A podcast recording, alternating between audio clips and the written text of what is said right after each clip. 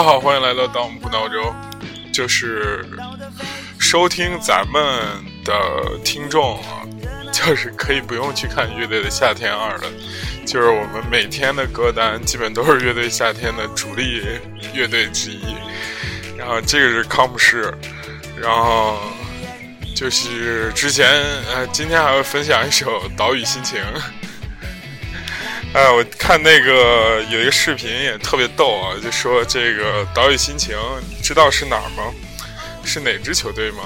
呃，不是什么哪支球队，哪哪儿的乐队吗？然后其他人都不知道，新裤子啊什么的那些人都不知道。然后那丁太升，乐评人丁太升就说：“知道，我听过啊。这他们这帮台湾来的这这帮新势力啊，怎么怎么就开始评论了。”然后人家岛屿心情说：“我们来自陕西西安。”我操！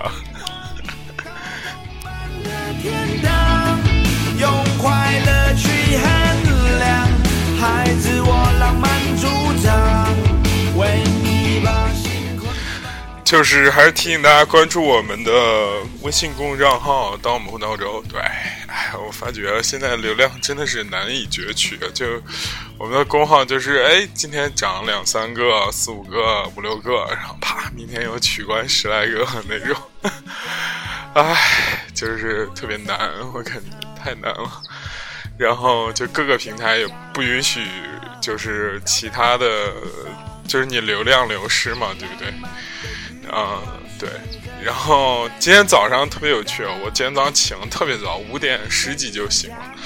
然后我突然看见窗外就一片粉红，我说：“哇塞，精彩了！”赶快穿衣服下来。然后为什么要说穿衣服下来？换衣服下来，是吧？对。然后赶快换衣服下来，然后就看见我的妈呀，就那种。盛大的那种血色的一样的天空，我好久没见过这样的天空。我总觉得就是以前在国外吧，见的比较奇特的，就是可能大家比较少见是紫色的天空，就是纯紫色的，就手机也没有失真还是怎样，就是纯紫色的天空挺难见。但是像今天这种，就是那种纯血色的，可不是那种红啊、粉红啊什么，它就是，哇塞，就是。真的是有点那种血色浪漫那种感觉，就好像你这个砍死一个人，那个血在空气中就是漂泊那种感觉。虽然只持续了不到二十秒吧，但是还是蛮吓人的那种啊！我赶快拍下来了，还还蛮好看的，真的就有一种末世感。然后今天、昨天就看有一个新闻嘛，就杭州失踪的那个。妻子终于找到了，还是她老公杀的嘛？然后我就突然觉得，哎呀，这个世界真的不是特别好。再听一首歌，我们开始聊今天内容。这就是岛屿心情啊。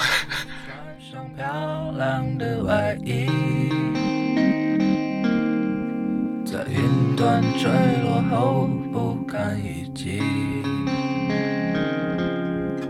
却仍旧搭着虚幻的云梯，知道没有什么能使你满意，知道那些伤口不再能痊愈，你早已失去了爱的能力。这里的风景还能有什么意义？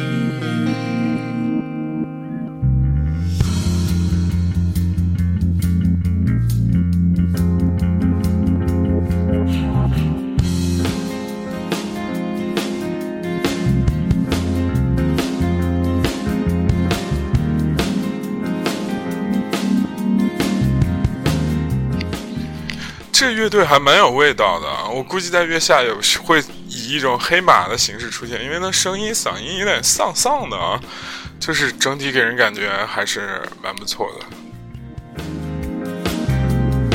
这首歌叫做《影子》。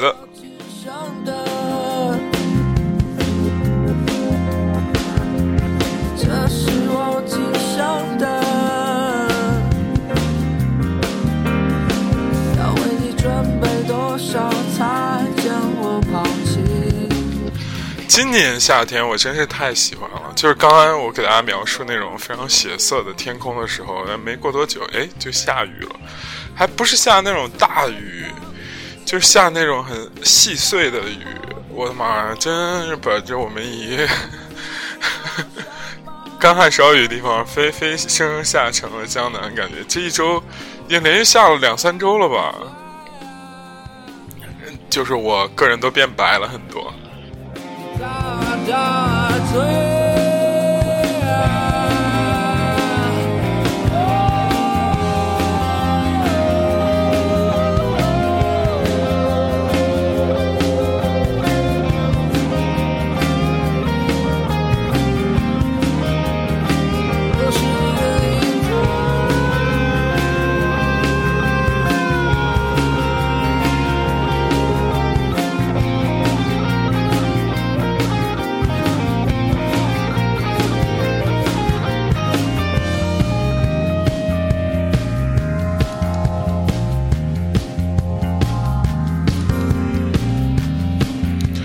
那天我和朋友说打算去 KTV 唱歌，然后他们就说：“哎，现在其实好听的音乐啊，已经没办法像我们那个时代都能唱出来。你像这种歌，你怎么唱？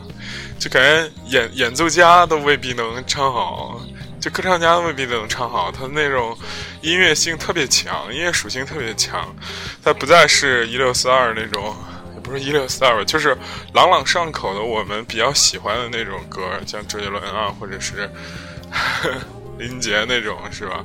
我们都能哼得出来。这种音乐太复杂了。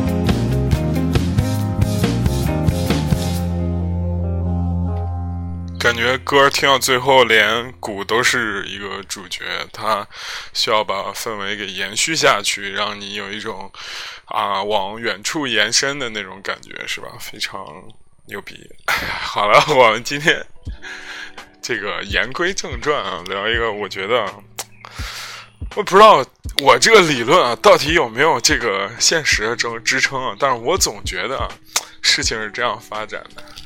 非常有意思，给大家说说。我不知道大家最近啊，也也已经不是最近了嘛，应该前一段时间就就就就就有一个，就有一系列所谓的网红。这些网红呢，其实也没什么特点，就是他们会反复重复一句话，然后让这句话呢，就让你烙印在你的脑海里，形成了某种我操，就洗脑式的这种。这种这种这种这种怎么说？回音、背景音，然后让你慢慢喜欢上他的网红。这一类网红有谁呢？我给大家说一下。这个第一个有一个叫新二的快乐生活，他就是那种俄罗斯范儿的那种，呃，雷霆嘎巴什么，哎呀，就是以前 就是闻那个伏特加小鸟伏特加什么之类的。这个就你感觉。有一段时间，就是所有人都在说这个。再往前，肯定还有吊哥，是吧？你，给我的吊吊，是吧？还有药水哥，妹妹，你给谁撒娇呢？是吧？就那个，以及还有谁？我想想，奥利给，还有，当然你要是仔细挖掘的，还有非常多啊，还有什么 林寒子啊，什么之类的。就这群人啊，我。我我不知道大家有没有发觉，就是他他们有一个非常奇特的共同特点，就是非每一次出来都要重复他自己那几句话，一些重复自己的那些东西，重复一直在重复，一直重复，一直重复。你一开始看的时候，呃，包括那个呃《Rap of China》那里边那个暴扣哥，对不对？每次都是要 everybody 在你头上暴扣什么之类，类似这样的东西吧。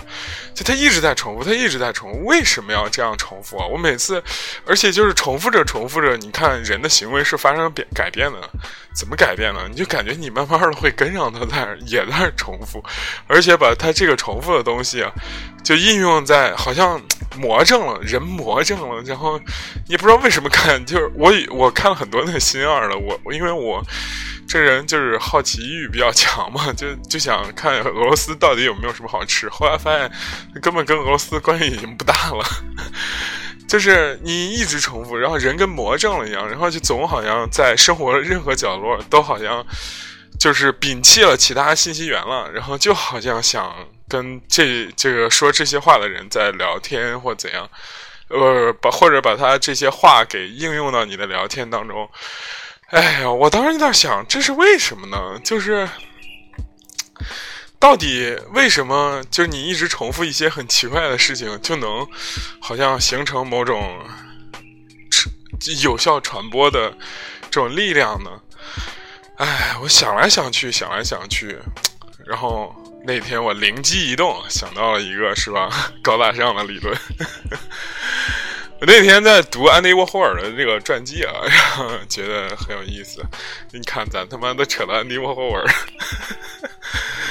嗯，真的是任何理论在这个是吧，Max 老师这儿这都能 形成以这个忽悠别人泡妞的动力，是吧？就那天我当时看安迪沃霍尔传记，然后我发现啊，我操，原来不光这个东方的同志们喜欢这样重复重复的。然后西方的朋友们也居然有这样的，也要也这样有这样的质感！安迪沃霍尔老师啊，现在这个这个呃怎么说呢？艺术大拿吧，当代艺术超级。超级大拿是当代还是现代啊？应该是当代吧。当代艺术超级大拿。然后这个兄弟啊，他一开始啊，可能就就就就是我给大家稍微介绍一下，班门弄斧一下啊。就他一开始是一个真的是屌丝，真的就是非常穷，非常穷，家里就是属于贫民窟那个 level 的那种等级啊。这个小孩呢，就是怎么说，从小跟其他小孩不太一样。他就是什么呢？我他妈一定要赚钱，别跟我说那个，我就是一定要摆脱我自己穷苦的这个身份。然后他长得呢瘦瘦小小的，然后呢他就怎么说呢？那我这个也打不成篮球，也不能成为体育明星，因为就美国的这种明星之路啊，其实非常窄的，要不然就是底层逆袭，很窄的。其实，嗯，然后他打不成篮球，也打不成这种身体健壮运动员，他就想走其他的方向。他去上了这个，于是就发觉自己好像在这个艺术方面有一些天赋，就去上了这个这个这个叫什么来着，就是画画班一样的这样的一个 学校。然后呢，当时美国呢，大家知道，就是他生活那个年代的美国是没有手机啊，也也没有 LED 屏的。的于是乎，就有一个需求啊，会被突然放大，就是画广告牌儿，知道吧？就是你看这帮现在波普的这种大师啊，基本上都是以这个画广告牌出身的。这个乱七八糟什么卡词啊，什么这是不是卡词？是不是我不知道啊？就反正。就是户外的广告牌都需要这种手工去画，然后而且杂志上的这个牌广告牌也是需要去画，然后各种广告牌都需要画。他发觉，哎，我操，这是一不错的生意。然后他一开始学美术的，然后就开始去画广告牌了。然后画着画着画着画着画着画，人家说：“哎，这小伙子挺有天分的，画的挺不错的。”然后慢慢的，就价钱就升起来了，也慢慢就形成了所谓的这种，呃，有钱了嘛？也不是有钱了？摆摆脱这种怎么说贫苦了吧？也就也就也就还行吧。然后这个时候呢，这那个霍尔老师啊，发现一个事儿啊，说：“我操！”你这样画爷什么时候才能赚大钱啊？他妈都一张一张的在那使劲画，使劲画，使劲画，能赚什么大钱啊？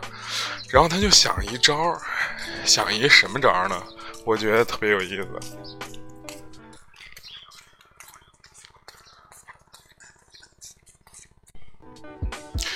他就发觉啊，我与其这样画，我不如就猛攻一个一个点。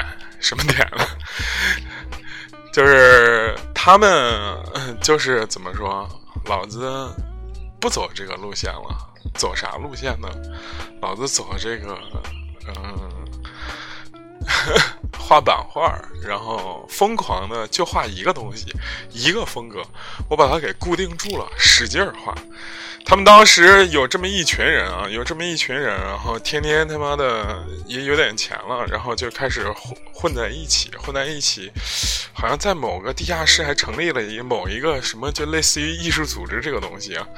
安迪沃霍尔这个本人啊也非常有意思，他这他是一个同性恋人群，他一直说自己的这个男友就是那个美国著名的那个 这个小说家叫杜鲁门卡波特。是不是杜鲁门卡波特还是卡波特？我也忘了，反正就是就是这么样一个人。然后呢，他接着说他这个艺术理念，他说：“我不管你怎么怎么这个喜不喜欢我的画了，我老子就是想让我的画遍地都是。我不管你喜不喜欢，我只要让它遍地都是就行了。我操，这个理念呢，让一下子给大家怎么说洗脑了。”说，哎，你突然发觉其他人的画，哎，需要，哎，三天五天啊，五天十天啊，出来，我操，这安迪沃霍尔的画当年跟他妈传单一样，也不是传单一样，就是遍地都是，因为他是，就是那种怎么说呢，就画那种特别简单的东西。毛泽东啊，梦露啊，那个系列，以及金汤力啊，什么香蕉啊，这个系列，我就画这个。他妈的，我 我我把这个东西给使劲画，造的满世界都是，形成某种这种一种效果，然后就是洗脑，大家都在写打听说，我靠，这谁的画？这这货怎么就弄一堆金汤力罐，然后就开始卖钱了？我操！一开始不太理解，后来吧，越觉得。越这人嘛，就就害怕这个仔细思考，怎么仔细思考？说，我靠，这个事儿这么他妈的无聊，他是不是在讽刺这个世界世界的这个空虚与荒诞啊？对不对？他是不是在委婉的在怎么说，挖苦这个世界的这个平庸啊？没有大师啊？哎，然后我说，哎，可以啊，那我也去弄一幅，是吧？弄一幅代表了我的某种高深性、深刻性，是不是？我操！然后。安迪沃霍尔最后崩了，你知道吗？最后他妈自己连版画都不想、不想、不想弄了。我看那个书上写的就是，我操，我也不想画了，他妈直接印吧，就之前的版印吧，需求太大了，它成形成了一个正反馈，它越是这样，就是这这种怎么说？洗脑式的输出，然后越是大家喜欢，越是大家喜欢呢，他自己的哲学理论越高了，他就一直天天在那说金句，你知道吗？什么在未来每天每个人都有十五分钟时间去，就是怎么说变红，怎么怎么十五分钟之后，然后你就落下来，什么类似天天在那说金句，然后他天天在那说你们这帮傻逼，我靠，天天。买我的画我你知道我画怎么做吗？我他妈天天就是那印，你知道吗？使劲印，印印的你们都烦，然后我在底下签个名编号，你们就拿拿着拿着当这个 捧为圭臬吧，就这种感觉。我操！然后他就说：“你看，这人就是荒诞的。”人就是空虚的，我印越多，大家越喜欢，越喜欢我越有钱，我越有钱，我接着印。然后他一边讽刺这种空虚、荒诞、平庸，一边人们的行为又讽又怎么说，把这个空虚、荒诞、平庸的这种。这种心理啊，又给加速了，是吧？然后底下的人就拼命说：“嗯，我们就是空虚、荒诞、平庸。”你感觉最后安迪沃霍尔最后吐了，知道吗？说：“我靠，你们这些人这么给面子。”然后就形成了这样的闭环，哎，特别有意思。你看他所有的作品，我感觉那本书写的就是他所有作品都是这么，就是 super boring，就是太他妈无聊。他对着那帝国大厦就开始，他。拍过一个电影叫什么我也忘了，就反正内容就是对着帝国大厦，连续拍了有几十个小时吧。你看这个时候有一些艺术评论家就说：“我的妈呀，你如何用影像来表达一个事情的不 boring，或者是无聊，或者是时间感，对不对？你随便解读，这个这个男人用影像表达了这个时间是如何流逝的，表达了一个是 这个无聊如何用时间表达。我的妈呀！然后，哎，同志们一听，我靠，有道理啊！这个东西，嗯，怎么说呢？很有意思。但是这个人呢，你知道这个是吧？运气太好呢，也会出事儿，是吧？然后结果呢，他就来一趟中国。当然了，世界波普的大师在某这个怎么说？某一个时间段，包括那个大卫霍克尼啊，那霍霍尔就在。七十年代改革开放初期吧，都好像都先后来到中国，然后想看一看这种封闭时代，就像我们现在去朝鲜一样，就是想看看这种封闭时代下这个人们的思想到底是怎么样的嘛。然后他就作死的创造了一个电椅的这样一个艺术品，我靠，大家可以去看一看，非常之刺激啊。就是他以为自己真是艺术家呢，是吧？不过我个人觉得也是安迪霍尔，最后也是真的艺术家，因为他符合最后艺术家最终的这个，是吧？然后就嗝屁了，是吧？被被车 撞了一下，然后一一直没治好，然后就好像中间有一次病病情加速，然后就去世了。就是就是这么一个人，然后平时啊，他也是吸毒啊，你知道，所有艺术家都是都会干这种事情嘛，是吧？吸毒啊，然后就各种非常萎靡的。这样的生活，同时在萎靡中在思考这个为什么这个世界这么 傻逼，是吧？然后渐渐抑郁，是不是？你后来发觉，你就后来发觉，这个这个这个这个兄弟们就开始说：“我靠，他这套这理论太好用了，他妈又省事儿又赚钱。”所以波普这一套开始大行其道，而且入门门槛低啊！我操，以前就说白了，你以前艺术家是很难当的，是吧？你起起码得。得有得有这个那个，反正科班出身吧，什么跟导师混吧，然后抓住流行趋势。现在不需要了，兄弟们。以前画这个画这个怎么说？这个这个这个广告广告画的这些兄弟们都起来了。然后这个时候呢，就有一系列的这个 大师啊，就。感觉包装自己也好啊，怎么 怎么弄自己啊也好，就慢慢把自己给捧红了。你看后边的这些以重复见长的这些兄弟们，啊就或多或少都有一些安迪沃霍尔的影子。你看草原民生啊，是吧？就是哎，我是神经病，打到我是神经病这点，我真的是神经病。然后我必须得戳那个点儿，我不戳我难受。然后人家说我靠，为什么？为什么这个人就一直？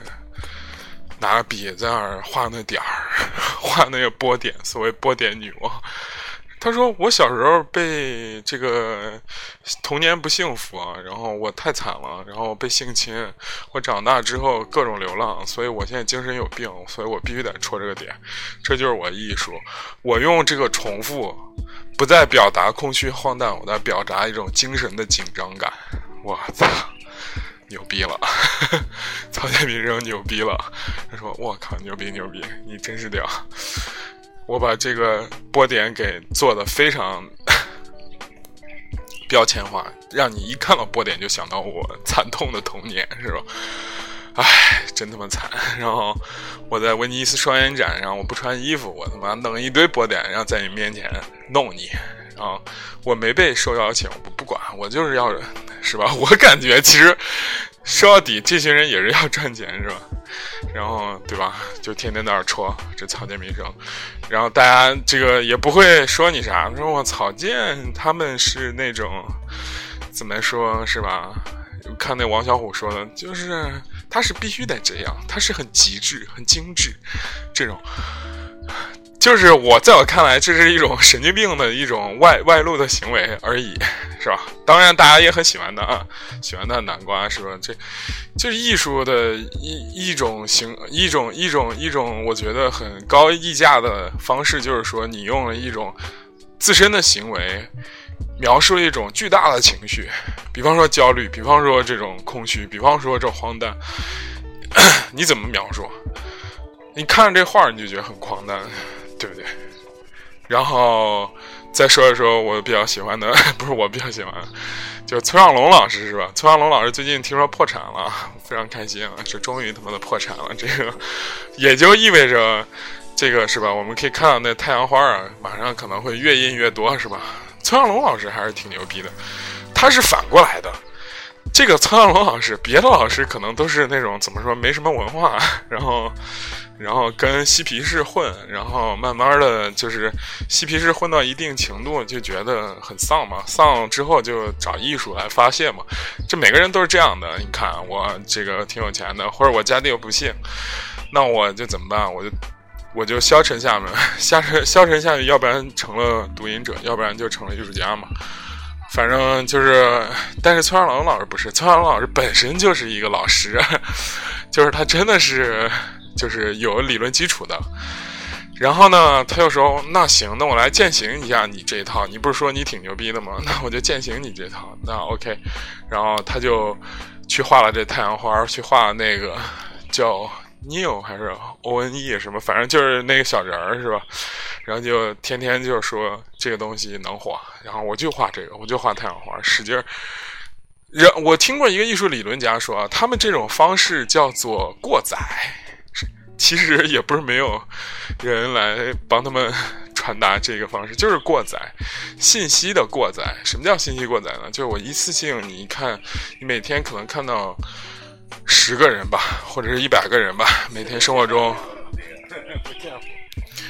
生活中可以看到一百个人吧。但是，我让你今天早上看一亿个人或者一万个人，就天天看，让这个信息过度的进入到你的大脑里，然后这个当这个过载已经形成了之后呢，哎。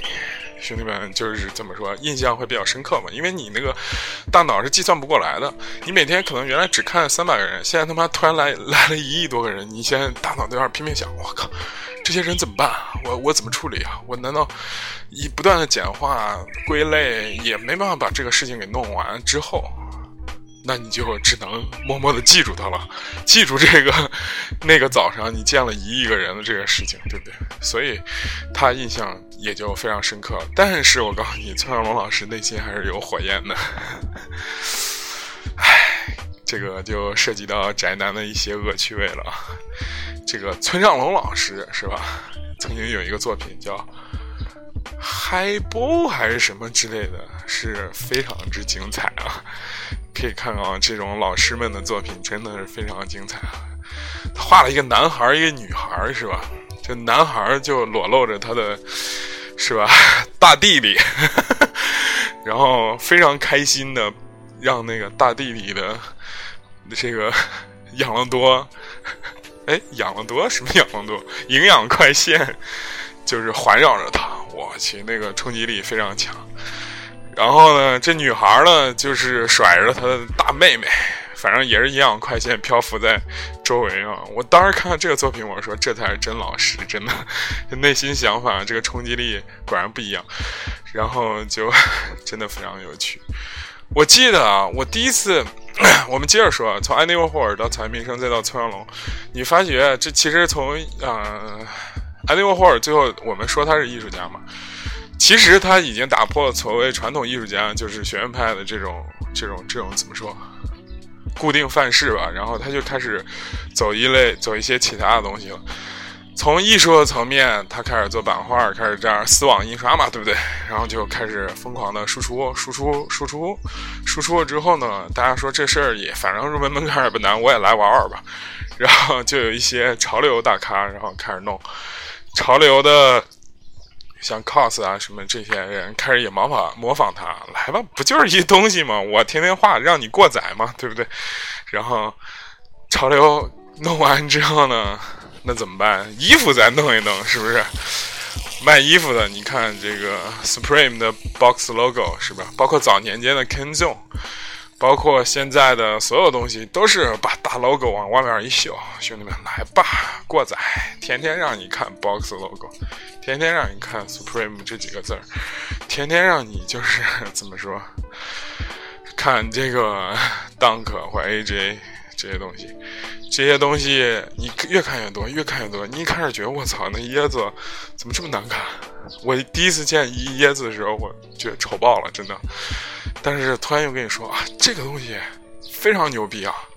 真的，你穿了就牛逼了。Canvas，然后有这个设计在里边的，你慢慢慢慢慢慢慢慢慢慢慢，你就觉得喂，椰子也蛮好看的，是吧？越出越好看，是吧？多丑的我都能接受，是不是？